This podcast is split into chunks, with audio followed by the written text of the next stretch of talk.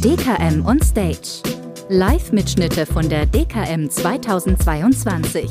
Wir hören rein in den Kongress Altersvorsorge. Okay, jetzt glaube ich, ach, jetzt. Jetzt können Sie mich nicht nur hören, sondern ich hoffe auch verstehen. Ähm, wir haben ein spannendes Thema heute am Nachmittag. Ich freue mich den ganzen Tag schon drauf. Expertentalk hier zu den Reformvorschlägen der privaten Altersvorsorge. Und ich freue mich deshalb ganz besonders, weil wir konnten wir dieses Gespräch in Martin Stenger hier gewinnen. Ein absoluter Top-Profi, wenn es darum geht, hier Einblick zu haben, was tut die Politik beim Thema Altersvorsorge. Ähm, da steckst du richtig tief drin. Ich möchte aber auch mal, äh, auch mal, es ist so lange, äh, Martin, also ich denke mal, Direktor Sales, ich glaube, das sagt alles. Oder Franklin Templeton, ich glaube, das kann man abgekürzt ja. so sagen. Und äh, ich habe mal sagen lassen, du bist ja auch, deine Bescheidenheit hast du das ja ganz vorneweg gar nicht angegeben. Du bist ja sogar noch stellvertretender Vorsitzender vom Altersvorsorgeausschuss vom BVI, also BVI Pendant zur GDV ähm, im Bereich Investmentgesellschaften. Also du weißt also, um was es geht, du bist bei den Gesprächen dabei.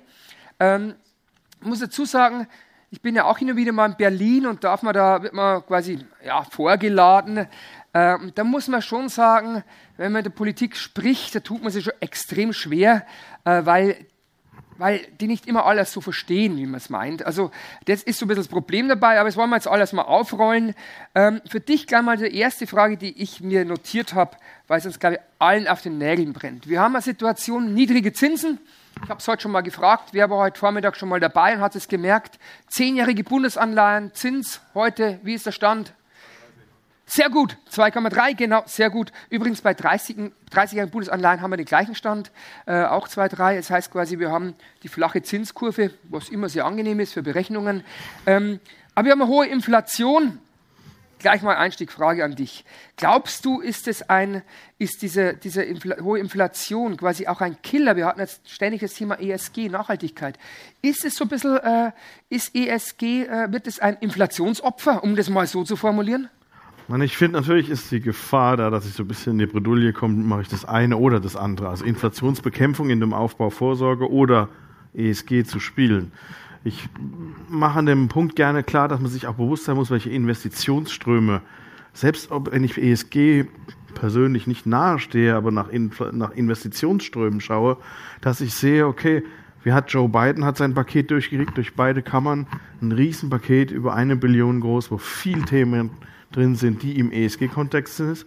Auf EU-Seite haben wir Riesentöpfe, die hier Investitionen lostreten, plus die Lenkungswirkung seit dem 2. August, wenn Sie über die Präferenzenabfrage ja auch gehalten sind, Gelder in die Richtung umzuwidmen, nenne ich es mal bewusst an der Stelle, sodass selbst wenn ich ESG inhaltlich nicht unterstütze, an diesem Fluss, an diesem Geldfluss nicht vorbeikomme. Und das ist für mich so ein bisschen der Punkt, wo ich ESG und Inflation nicht gegeneinander ausspielen muss.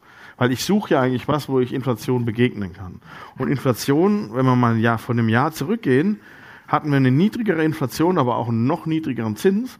Im Realzinskontext sind wir heute aber schlechter dran als vor einem Jahr. Damit müssen wir umgehen. Ne? Ja, um das mal deutlich zu machen, also ich weiß nicht, ob Sie sich mal die Zahlen mal betrachtet haben. Im Dezember 2021 hatten wir zehnjährige Bundesanleihen. Wie hoch war da die Rendite? minus, minus 0,3 so im Dezember, äh, jetzt immer Stand von roundabout 2,2 Prozent Rendite. Das heißt 2,5 Prozentpunkte mehr Rendite hier bei den zehnjährigen Bundesanleihen. Ähm, aber, und jetzt kommt's, letztes Jahr hat man Inflationsrate, wenn man zurückschaut, im Durchschnitt der letzten zehn Jahre waren es vielleicht 2%. Ungefähr, genau. Wenn ich eine Rendite von 0 habe, runden wir einfach mal auf, damit wir das Kopf rechnen können, im Dezember 2021 von 0 minus 2, quasi Inflationsrate ist, also minus 2 ist minus 2. 0 minus 2 ist minus 2, klar, haben wir gelernt. Ähm, wenn ich jetzt eine, einen Zins habe, Rendite von, von 2%, habe Inflationsrate von 8, 2 minus 8 ist ja minus 6, ein Realzins ist das, was du sagst von minus 6. Also das ist ja unglaublich. Ähm, und da brauchen wir Antworten drauf. Ja, und ich finde, man darf sich da auch nicht, also ich habe es mit eigener Familie erlebt. Meine Mutter hat äh, über die Zinswende auf einmal am Telefon mit mir gesprochen, ähm, weil sie halt nur den nominalen Effekt gesehen hat. Ja. Ne? Und er sagt, doch, der Zins ist doch zurück, aber der Effekt nach der Rechnung, den habe ich ja erst zeigen müssen, in Anführungszeichen, äh, damit sie überhaupt die minus 6 in Anführungszeichen erkannt hat an der Stelle. Und ich glaube, das ist auch wichtig, dass man versteht, warum wir weiter immer noch über Fondspolice oder fondgebundenes Geschäft an der Stelle reden, weil über die Sachwertinitiative immer noch die beste Antwort Richtung Inflation an der Stelle ist. Und da darf man nicht müde werden an der Stelle, das ähm, ja, und du glaubst auch wirklich, dass äh, mit Thema Nachhaltigkeit beschäftigst du dich ja sehr intensiv bei Franklin Templeton. Ähm, du glaubst auch, dass die Rendite auch bei nachhaltigen Anlagen diesen Inflationsausgleich mit beinhaltet. Einmal durch die angesprochenen ja, Investitionspakete, dann möchte ich da aber nicht nur das E von E, S und G gesehen wissen, sondern da gehen ja auch die Infrastrukturmaßnahmen rein. Also wenn ich Zugang zu Bildung, Zugang zu Medizin, Straßen, Verkehrswesen oder auch Glasfasernetzerschließung da mal mit reinpacken darf, dann ist das alles unter der Unterschrift ähm, Infrastruktur und es ist in zweiten Säule von E, S und G ein sehr relevanter Punkt an der Stelle. Also nicht bitte auf dem ersten Buchstaben in Anführungszeichen stehen bleiben, sondern das mit reinpacken in die Subsumption. Okay, also ich denke mal, das wollte ich mal vorneweg gleich mal ansprechen. Es hat jetzt nicht direkt was mit Politik zu tun, aber mit der derzeitigen aktuellen Marktsituation, was ja extrem wichtig ist. Ähm, ich denke mal, ich kann jetzt hier das und auch noch ausfüllen. Das bin nämlich ich genau. Und damit können wir es auch ausschalten. Dann haben wir die, die Wand, die brauchen wir nicht länger. Ähm, Jetzt kommen wir zur Politik. Wir sind letztes Jahr zur gleichen Zeit ja. zur DKM, sind wir beide zusammen hier gesessen oder gestanden, je nachdem, wie man es jetzt nimmt, haben über die Politik, über die Ampelkoalition haben wir gesprochen. Ähm, was wird sich alles tun? Ich möchte mal mit der gesetzlichen Rente beginnen. Gesetzliche Rente. Ähm, letztes Jahr, es ist ange, äh, angerissen worden, Aktienrente. 10 Milliarden von der FDP, die legt da Wert darauf. Wir hatten, wann hatten wir die Diskussion? Kurz, kurz darauf im November mit dem Herrn Schäffler von genau. der FDP. Genau. Ähm, und was hat er gesagt, der Herr Schäffler? Die Aktienrente kommt, hat er gesagt. Wenn wir in den aktuellen Bundeshaushalt reinschauen, sehen wir sie noch nicht. Wir sehen aber weiterhin die 100 Milliarden Quersubventionen in die gesetzliche Rentenversicherung rüber. Der, wenn Sie auf diese Homepage vom Bundesministerium der Finanzen gehen und im Suchfenster nur Gutachten eingeben, finden Sie ein Gutachten vom wissenschaftlichen Beirat. Ähm, der beschäftigt sich auch damit, sagt aber auch nichts, wie es finanziert werden soll, spricht nur von der alten Zinssituation und man könnte es schuldenfinanziert machen. Ziemlich gewagte These, die da drin steht. Aber wenn man mit den Vertretern vom BMF und der dahinterstehenden Farbe in der Ampel spricht, sagen die, alles ist weiter auf Plan, ja, das kommt. Wann und wie haben wir noch nichts gesehen. Es gibt weder einen Gesetzesvorschlag noch etwas anderes an der Stelle. Ähm, wenn man mit ihnen spricht, was wir beispielsweise auf der Handelsblatttagung gemacht haben, dann bekommt man gesagt, die Bundesbank soll das führen als neutrale Institution. Interessanterweise wird immer nur von einem Aktienportfolio gesprochen, scheinbar kein Mischportfolio. Ich weiß nicht, ob das jetzt nur ein Namensfehler ist oder bewusst so gemeint ist.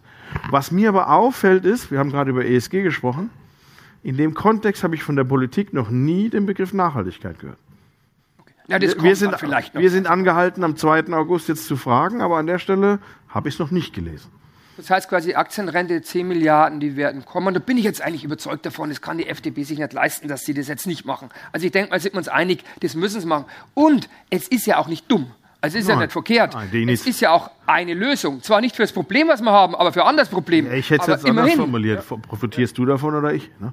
Ja, also ich profitiere nicht mehr davon. Ich vielleicht. Ja, du bist natürlich nur einige Jahre jünger als ich. Da natürlich schon. Aber das habe ich auch zum Herrn Schäffler gesagt. Ja, lieber Herr ja, Schäffler, das meine ich. die ja. 10 Milliarden Euro, das ist eine Lösung für ein Problem, aber nicht für das Problem, was wir haben. Weil welches Problem haben wir denn? Wer sind denn eigentlich die Schuldigen? Wer ist, sind denn die Schuldigen für das Problem unserer gesetzlichen Rente? Das sind diejenigen wie ich, diese Babyboomer. Wir haben viel gemacht in unserer Jugendzeit. Wir waren sehr aktiv, aber was haben wir nicht gemacht? Wir haben zu wenig, genau, genau. Ihr habt den Folgeboom vergessen. Ne? Wir haben den Folgeboom vergessen, genau. Die Babyboomer-Generation ist irgendwie hängen geblieben. Und jetzt haben wir, und jetzt müssen wir es halt auch ausbauen. Aber eins ist doch klar, ich meine, die Rechnung können wir alle jetzt machen. Äh, bloß, äh, also, wenn man Politik spricht, dann ist mit Rechnen immer ein bisschen schwierig. Äh, 10 Milliarden die ergeben doch, wenn man Wertpapiermärkte anlegt, nach welcher Zeit frühestens, also wenn man jetzt mit 6% erreichen will, mit sicher, hoher Sicherheit, muss man 15, 20 Jahre, ja, oder? Ja. Jetzt, wenn es 2023 angelegt wird, plus 15 plus 20 sind wir bei 2040. Dann hat man ungefähr bei 6% hat man roundabout 30 Milliarden, also 10 Milliarden. Nur, wo, wo haben wir das Problem? Wir haben doch das Problem bei den Babyboomern, geboren zwischen 1960 und 1970. Die 1960 Geborenen kommen 2025 in Rente, 1970 Geborenen 2035. Das Problem, die Hütte brennt zwischen 2025 und 2035 und da haben wir aus diesen 10 Milliarden Euro haben wir erst einmal nichts. Und das ist doch das Problem. Deshalb sind die 10 Milliarden Euro sind erstmal eine Lösung, aber für ein anderes Problem, nämlich für die nachfolgende Generation und für dich und andere, die noch jünger sind. Aber hier sehe ich hier, Herr Tim, glaube ich, ja, eine, eine Frage oder Anmerkung. Guten Tag, ich hätte eine Frage. Ja. Der Aktienrente, wenn Sie da so gute Kontakte dazu haben. Jetzt nehmen wir mal an, im nächsten Jahr kommt die Aktienrente, wie die FDP es propagiert. Sie haben vorhin gesagt, von den Fakten her, gesetzliche Rentenversicherung, Bundeszuschuss 100 äh, Milliarden, ja. Ja, ja. reinfließen. Das heißt, die anderen zwei Drittel sind ja die echte Beitragseinnahmen, die heute reingehen und spätestens morgen wieder rausgehen. Jetzt setze ich nur mal die 10 Milliarden ins Verhältnis zu 100 Milliarden Bundeszuschuss äh, jedes Jahr mit steigender Tendenz, das ist sicher. Wie Ja. Sie denn die Erfolgsaussichten? Das ist genau der Punkt, wo, wo wir gegenüber Herrn Schäffler ja auch den Finger in die Wunde gelegt haben. Wenn ich jetzt, selbst wenn ich jährlich diese 10 Milliarden annehmen würde, jetzt in den nächsten Jahren, bin ich auch noch weit weg von der von Ihnen prognostizierten Zahl. Und das, was Sie aufwerfen, hat kurz vor der Bundestagswahl letztes Jahr auch das Bundeswirtschaftsministerium detailliert ausgerechnet, wie die Entwicklung von diesen Zuschüssen aussieht. Also man kennt die Größe des Problems, inklusive dieser Babyboomer-Effekt, äh, was Michael Hauer ja beschrieben hat, zu Recht. Und deswegen ist auch der Punkt, was wollt ihr additiv dazu noch machen? Was auch nicht be, benahmt ist, Aktienrente, wenn Sie mit einem Politiker reden, nach Schwedisch-Modell heißt 2% aus dem GAV-Beitrag. On top oder aus dem bestehenden Beitragssatz? Fragezeichen. Daneben die Zuflüsse aus dem äh, Bundeshaushalt, nehmen wir jetzt mal die 10 Milliarden. In dem Gutachten, was ich zitiert habe, steht auch noch drin, und andere Wertgegenstände der- öffentlichen Hand, was immer das ist, so die Politik fragen. Ich habe es noch nicht gefunden, die Wertgegenstände an der Stelle, aber ich bin sind die vollkommen. Lufthansa-Aktien, die es dann noch haben, Zum eventuell. Beispiel, oder ja, Commerzbank haben sie, glaube ich, schon verkauft. Ja. Ähm, aber ich bin bei der Intention Ihrer Frage vollkommen bei Ihnen und das ist auch das, was wir die Politik fragen. Was macht ihr ansonsten an der Stelle, um diese Lücke zu schließen oder wie helft ihr uns, Dinge an den Start zu bringen? Weil ich habe auch die Politik klar gefragt, wenn ihr zusätzlich zum GRV-Faktor die 2 Prozentpunkte macht, fehlt dem Kunden ja das Geld auf der privaten Altersvorsorgeseite. Damit wird das Problem ja nur verlagert und nicht anders gelöst an der Stelle. Ich drück's mal so aus, dass äh, BMF stellt die Ampel auf Gelb und das Sozialministerium auf Rot. Und in der Spanne wird das ausklabustert. Also das Problem ist hier, dass sie zwei innerhalb der Ampel zwei unterschiedliche Auffassungen äh, am Start haben und da muss irgendwo die die, die, die Gemenge dazwischen kommen, obwohl die Faktenlage an der Zahl oder an der Zahlenwelt, so wie Sie zu Recht gesagt haben, eindeutig ist. Denk mal, einen Moment, ich möchte noch was dazu sagen, mal äh, mit der Anmerkung, mit 10 Milliarden ergeben ja, wie gesagt, 30 Milliarden 2040. 2040, das hast du angesprochen, gibt es ja Hochrechnungen, müsste unser Staat ungefähr 200 Milliarden Ja. in die gesetzliche Rente einzahlen. Äh, Das kann man sich ausrechnen, es reicht also definitiv nicht aus. Es ist also nicht nur keine Lösung für das Problem Babyboomer, sondern es ist quasi äh, auch keine Lösung, keine endgültige Lösung, es ist äh, eine kleine Milderung für die nachfolgende Generation, weil halt einfach etwas da ist. Und insofern ist die Aktienrente äh, gar nicht schlecht. Also von der Idee her ist es gar nicht schlecht. Übrigens, das hat ja auch Walter Riester schon 2001 letztendlich ja äh, gewollt, dass man kapitalgedecktes anreichert. Ja. Also das ist ja eigentlich nichts Neues. Das hat man bloß jetzt, das eine schafft man irgendwie ab und man hat jetzt eine neue Idee äh, und verkauft es als Lösung. Und das war unser Kritikpunkt, äh, als wir letztes Jahr im November mit Herrn Schäffler diskutiert haben. Wir haben gesagt, lieber Herr Schäffler, wir haben die Sorge, dass die Politik das als Lösung verkauft. Das eigentliche Problem 2025 bis 2035. 2035 muss man sich mal vorstellen, fallen auf äh, äh, zwei Beitragszahler ein Rentner. Also wenn ein Ehepaar beide einzahlen, äh, müssen sie einen Rentner finanzieren. Ja. Es ist nur die Frage, ob der Rentner bei denen wohnen darf. Sagen, also der diese Frage gibt es ja. dann noch. Aber es war hier eine Frage noch, eine Meldung und dann hinten. Ich teile Ihre Rechnung vollkommen, die ist Ja. vollkommen richtig und da kann man auch gar nichts anderes sagen. Ich wollte nur noch eine kleine amüsante Fußnote machen. Vielleicht war es auch ganz gut, dass diese Aktienrente noch nicht zum 1.1.22 eingeführt wurde, denn wären nämlich jetzt schon drei Milliarden weg aufgrund der Entwicklung. Okay. Ja, ja. Wo, wo, wobei das Schweden-Modell einen ähnlichen Start hatte. Ne? Und das haben wir auch mal in Berlin diskutiert. Wie, wie haltet ihr denn durch, wenn es nicht nur in die eine Richtung geht? Ne? Ähm, aber ich möchte noch einen anderen Punkt äh, skizzieren, den die Politik auch noch nicht losgelassen hat. Die sogenannte doppelte Haltelinie, was heißt, äh, Rentenalter bleibt, also wie lange maximal äh, und Rentenniveau, die berühmte Zahl, die da immer kolportiert wird. Und je nachdem, wie lange man noch zögert, was zu machen, wird man diese doppelte Haltelinie nicht durchhalten. Das ist schlichtweg nicht möglich. Ähm, und es gibt ja verschiedene, DIW und andere haben die Studie gebracht, wie lange man eigentlich äh, arbeiten müsste, auch nach Lebenserwartung. Gibt es ja auch die Modelle, angekoppelt an die Lebenserwartung auch die äh, Arbeitsdauer in Anführungszeichen in Lebensjahren zu verlängern. Richtig, also ich denke mal, die doppelte Haltelinie, das können wir, das können wir völlig vergessen. Also das ist, geht gar nicht, aber hier war noch eine Frage. Ich habe gefragt, ob die Bundesbank das kann, weil eigentlich sollte ja die Rentenversicherung auch Minister verwalten. Also bei der also Bundesbank, äh, darf ich da hier schnell ja, antworten, weil klar. da haben wir wirklich einen absoluten Insider unter uns, nämlich Kollege Andreas Kick, der fünf Jahre bei der Bundesbank gearbeitet hat hier genau. in Frankfurt. Und Andreas, ich denke mal, dein Statement ist ja eindeutig. Kapitalanlage, das sind diejenigen, die online kaufen, verkaufen im Rahmen der ähm, Aufkaufprogramme, die aus der Bundesbank hat, Genau, also das war, das war mir auch so nicht klar, aber wie gesagt, absoluter Insider, war selbst in dem Bereich tätig. Also die Bundesbank könnte es auch. Also, ähm, also die wollen, ist eine andere Frage. Die gesetzliche Rentenversicherung wird es nicht. Also ich war mit der nein. Präsidentin der GAV auf einem Panel, die hat klar gesagt, äh, nein, äh, A, ich weiß von nichts und B, wir können es auch nicht. Im Gegensatz zur Bundesbank. Danke, Andi, für den für den Input, die sind einfach Trades und die haben auch einen, einen Saal, wo sie auch handeln können und ähnlichen. Die müssen die Infrastruktur nicht erst ins, äh, ins Leben bringen.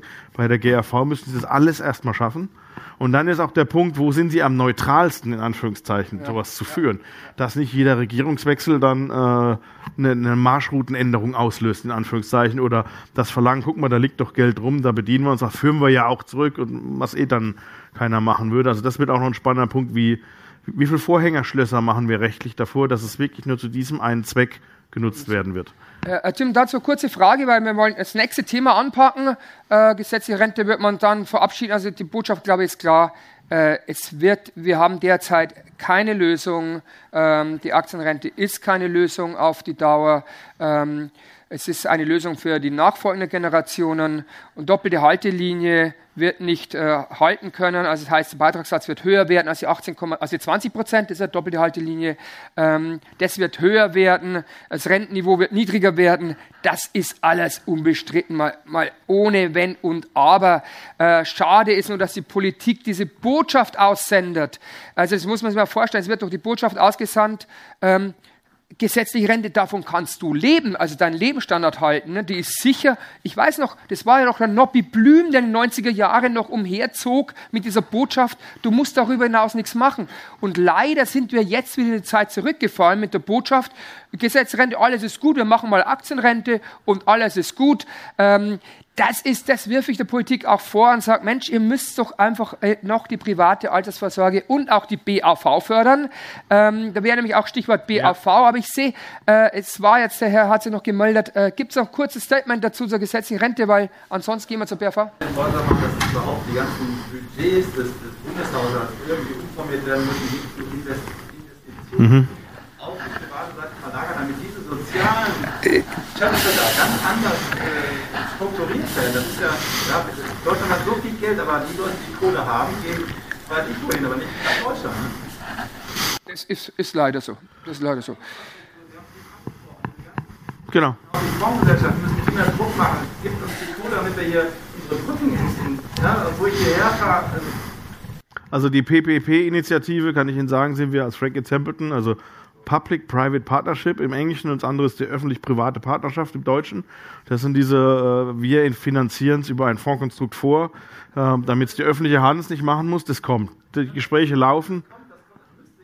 Richtig. Der Druck wird da aber auch über die Frage der gesetzlichen Rentenversicherung wird hoch genug und beides gleichzeitig finanzieren wird man nicht schaffen. Da bin ich komplett bei Ihnen. Aber ist das nicht richtig, wenn auch Selbstständige und Beamte pflichtversichert werden in einer gesetzlichen Rente und vielleicht auch mal eine neue wo, wo, Genau, da kommen wir jetzt, ist die Überleitung genau, zum nächsten genau. Punkt. Man muss aber eins sagen, mit den Beamten muss man ein bisschen aufpassen.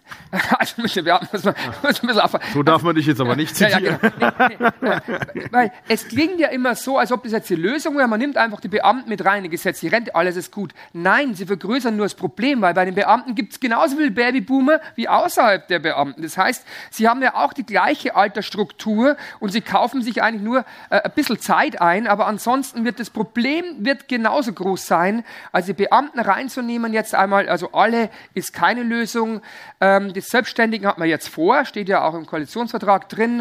Äh, allerdings, wenn Sie jetzt glauben, jetzt haben Sie große Möglichkeiten bei der Basisrente bei Selbstständigen, na erstmal so ist es nicht, weil es, äh, Sie können nachlesen, es ist ja nur geplant, dass die neuen Selbstständigen ja.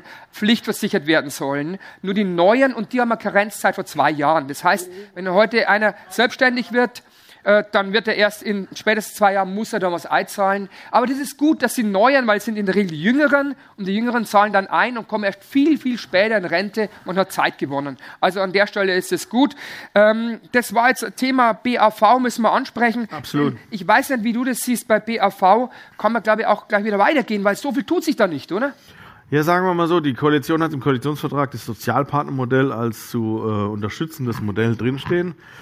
Wie viele Modelle kennen Sie davon? Ähm, das Problem ist, das Sozialpartnermodell. Ein aktives meines Wissens? Aktiv nicht, ein verabschiedetes, aber das ist noch nicht aktiv. Nicht aktiv? Ja. Ähm, das Problem dabei ist, dass man einen Punkt an die äh, Parteien der Tarifverträge also übertragen hat, ohne und eine normale Mitarbeitervertretung ist ja fachlich gar nicht edukativ darauf ausgerichtet, sowas zu entscheiden. Deswegen tun sie sich damit schwer und das kann man auch verstehen an der Stelle. Aber die Idee hinter dem Sozialpartnermodell, da ist ja keine Garantie drin. Auch bei der Aktienrente reden wir nicht von Garantie. Also das zieht sich durch als Gedankengang. Und das ist auch ein Punkt, das in dem angesprochenen Gutachten drin steht, die Opportunitätskosten von Garantieerzeugung. Deswegen habe ich Hoffnung, dass wir, Sie haben eben auch noch einen anderen Punkt angesprochen, das mal jetzt langsam ad acta legen können, was Thema Garantie in so staatlich geförderten Systemen angeht, um renditeträchtig, wie es Herr Tonka, die rechte Hand von der Lindner immer sagt, äh, anlegen zu können, um das auch in der BAV wiederzufinden. Weil bisher, machen wir uns nichts vor, machen wir der BAV eine Auslegung, dass wir von den 100 Prozent runtergehen können. Wenn ich ins nackte Gesetz gucke, stehen da noch die 100 drin. Na gut, bei Beitragsmindestleistung sind 100 Prozent, bei beitragsorientierten Leistungszusage haben wir ja, können wir bis zu 50 Prozent runter. Die Anbieter bieten 60, 80 Prozent. Genau. Aber 60, 80 Prozent ist ja auch, also die heute schon mal da waren, wissen, ich bin hier quasi eher so Hardcore-Vorpolisen-Fan ohne Garantie, um es mal deutlich zu sagen, ist natürlich auch zu kurz gesprungen. Die Garantien auch in der BAV kosten Geld, ohne Zweifel. Ähm, aber gleich, man könnte auf 80, 60 Prozent runtergehen. Aber ansonsten tut sich bei der BAV äußerst wenig wenig. Was wir uns alle wünschen würden, ist das, was 2004 eingeführt wurde, was eine Schweinerei war, ohne, also, ohne, also unter uns können wir es so sagen, war ja eben die Verbeitragung der Krankenversicherungsbeiträge hier der BAV, also auf BAV-Renten. Das ist ja 2004 eingeführt worden. Äh, ist ja letztendlich zwar als dieser Freibetrag gemacht worden, aber letztendlich heilt es das Ganze nicht. Also das hätte man eigentlich nie einführen dürfen oder schon längst rückgängig machen müssen. Aber da fehlt scheinbar das Geld. Also bei BAV läuft es dann scheinbar jetzt so weiter wie jetzt, äh, vielleicht kommt die Nahles-Rente dann intensiver. Aber du sprichst einen Punkt an. Man hat bei äh, der Nahles-Rente als Sozialpartnermodell keine Garantie. Richtig. Bei der Aktienrente spricht man von keiner Garantie. Bei der Basisrente haben wir auch keine Garantie. Zum Glück habe ich heute auch schon präsentiert. Sie haben ja die völlige freie Wahl der Anlagestrategie, die Sie Richtig. wählen, weil Sie keine Basisgarantie haben. Richtig. Und dann gibt es noch eine Lösung. Bei BAV haben wir zum Teil eine drin, mindestens 50 Prozent. Und dann gibt es eine Lösung, da lässt der Gesetzgeber die 100% Garantie. Ja, und das wissen Sie alle, um was es geht. Es geht um die Riester-Rente. Und da muss ich eins sagen, ich war selbst eingeladen vor zwei Jahren, also im März, ähm, vom Wirtschaftsrat eben äh, Riester-Reform-Vorschläge äh, hier zu präsentieren. Ich habe deutlich gesagt, wie alle anderen Experten ja auch, auch GDV hat es ja auch ja. geschrieben in, in einer Petition, runter von der Garantie. Der Wirtschaftsrat berät, Finanzministerium, damals Olaf Scholz zuständig, hat es gemacht. Nein, nichts tun ist auch eine Antwort. Da muss man sagen, ähm, ich war vor kurzem wieder in Berlin, bin vorgeladen worden, quasi mit äh, Reformvorschlägen, habe wieder gesagt, runter von der Garantie. Tja, bei dem äh, Koalitionsvertrag steht ja drin, letztendlich, äh, das ist das Riester, die Grünen wollen sie abschaffen, klar. Äh, SPD macht nichts. Das heißt natürlich, wenn man nichts macht und weiß, die Garantie kann man nicht mehr erzeugen, 100 Prozent, dann heißt es mehr oder weniger, Riester ist Stand heute Faktisch. eigentlich. Faktisch. Ja, was sind die Antworten? Äh, Ja, Martin. das ist der Punkt, wo sie anfangen, Valium zu nehmen in Berlin. ähm, ich drücke es mal anders aus. Wir haben erste zarte Signale, dass man für den Bestand sich eine Absenkung der Garantiepflicht anfängt, drüber nachzudenken. Ich bitte es ganz vorsichtig. Ja, bin, ich- weiß, ich, ich kenne, ich kann Ihren Unmut äh, verstehen. Es ist aber ein Politikum an der Stelle.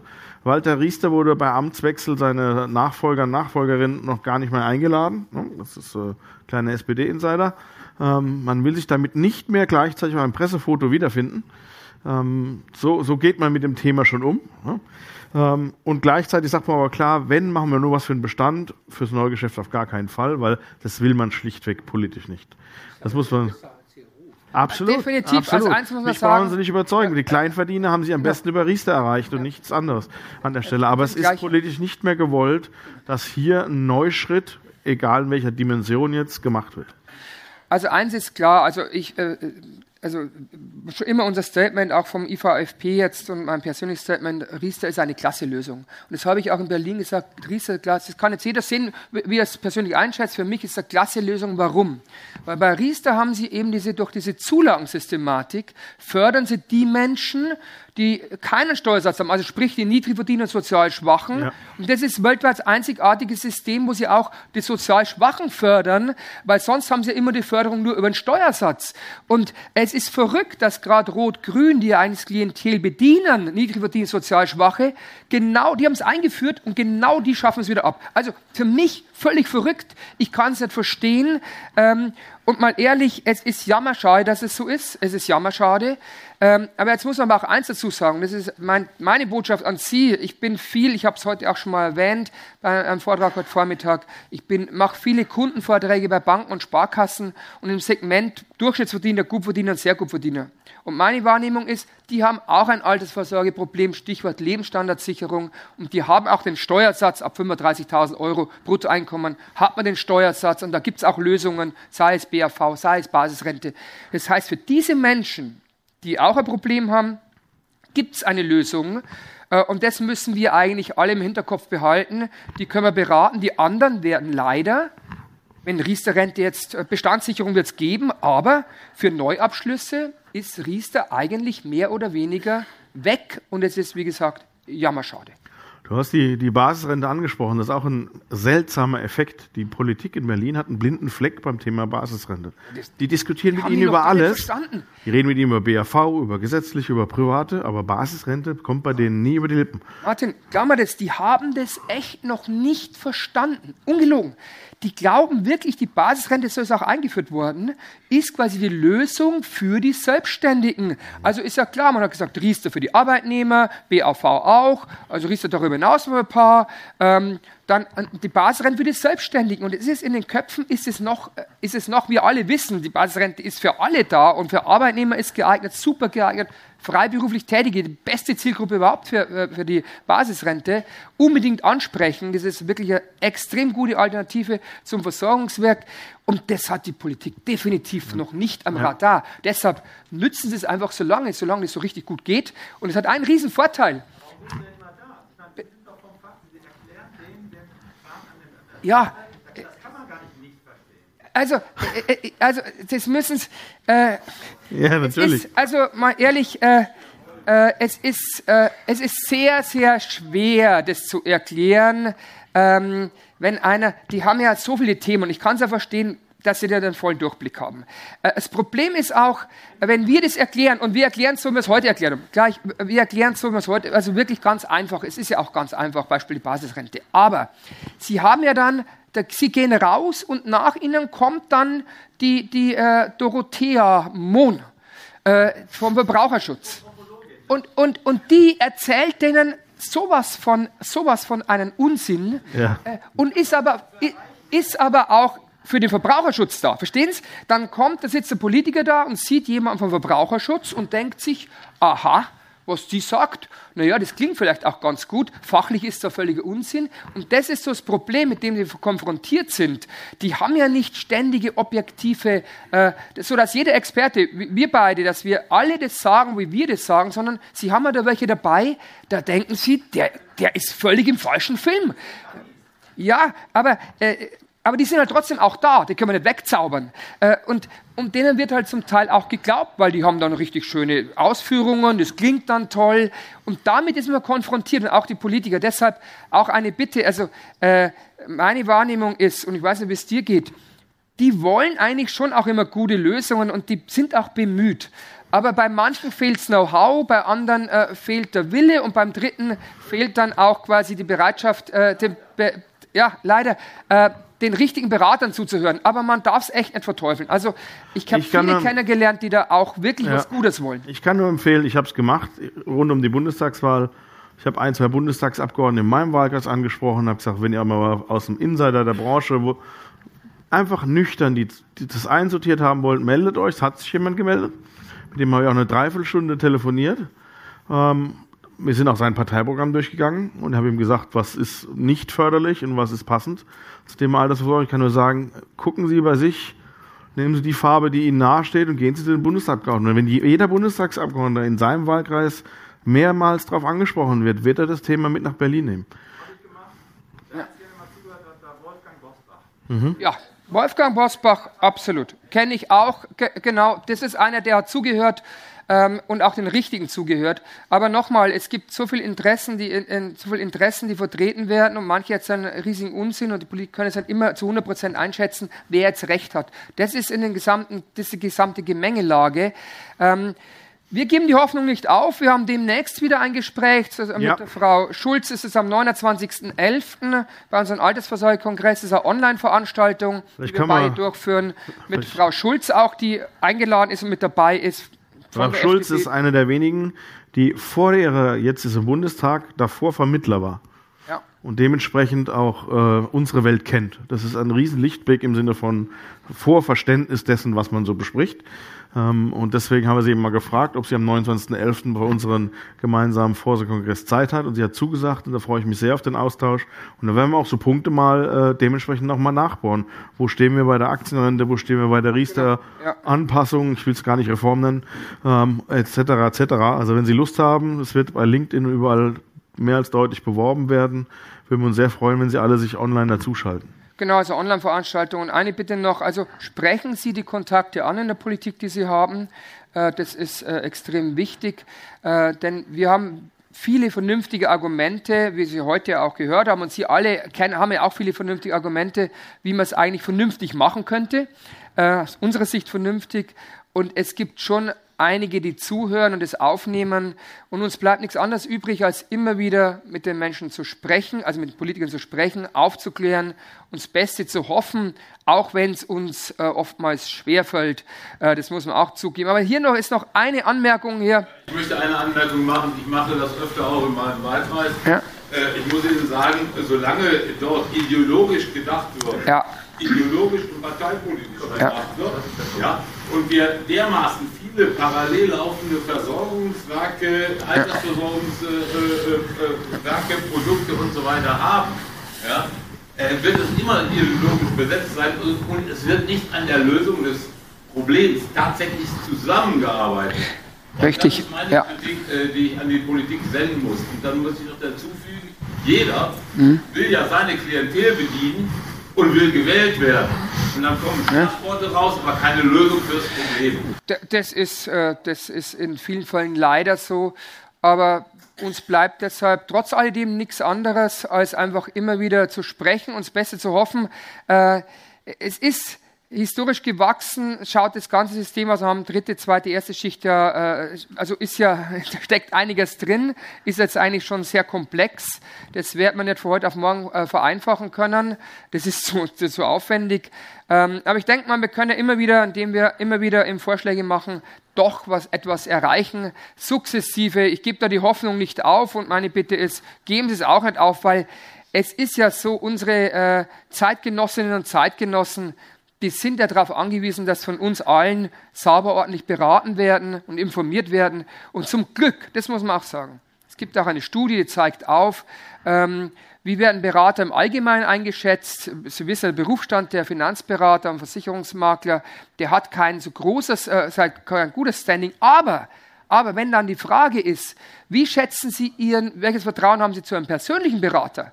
Ist die Quote extrem hoch, mit extrem hoher Einschätzung. Und ich glaube, das ist das, was uns allen Spaß macht und was Ihnen auch Spaß macht und was Sie auch immer wieder erkennen, dass Sie sehr hohe äh, Einschätzung haben bei Ihren Kundinnen und Kunden. Warum? Weil sie halt einfach einen super Job machen, sauber beraten, objektiv bleiben. Und ich glaube, solange wir hier so bleiben, dass wir das ordentlich machen, ähm, geht die Welt ganz bestimmt nicht unter, auch wenn es uns die Politik mit Sicherheit nicht einfach macht. Damit, wir sind aber schon über die Zeit. Ja, leider. Ähm, möchte ich, auch wenn es total spannend, interessant ist, wir haben es absichtlich auch kurz gehalten, weil über Politik könnte man tagelang sprechen und kommt man auch nicht weiter. Mit dieser Botschaft, mit dieser Botschaft, ihr machen Sie weiter in so guten Job wie bisher, dann ist alles in Ordnung oder so weit wie möglich in Ordnung. In diesem Sinne, vielen Dank. Vielen Dank.